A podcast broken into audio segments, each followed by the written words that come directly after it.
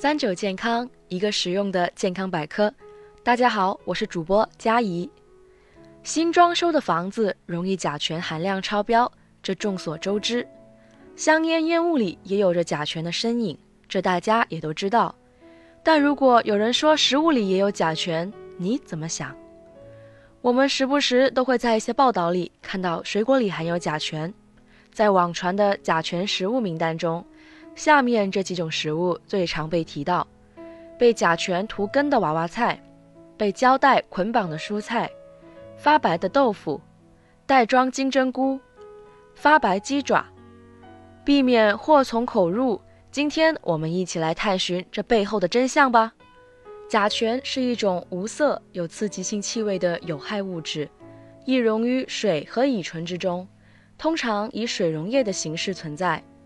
日常生活中最常出现甲醛的地方就是家居环境，因为一些装修材料容易释放出甲醛气体。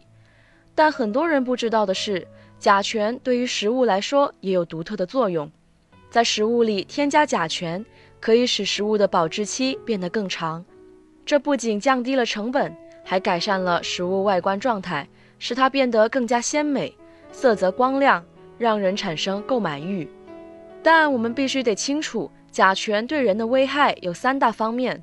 首先，它会有致敏作用，皮肤接触甲醛可引起过敏性皮炎、色斑、坏死。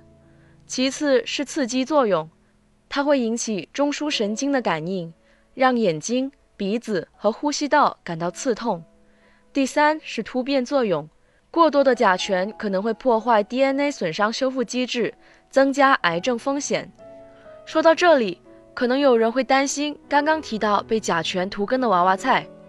研究结果表明，菜叶一般不会受到污染，而且甲醛在清洗和加热的阶段基本都会消失。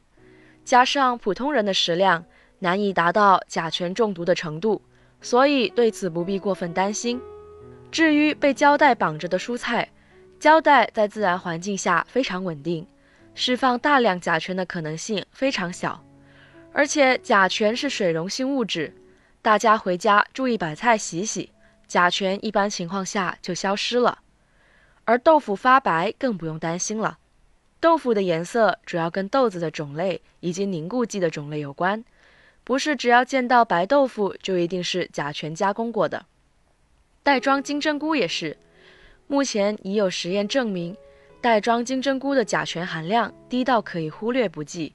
大家完全可以放心食用，而鸡爪可能就要比较警惕了。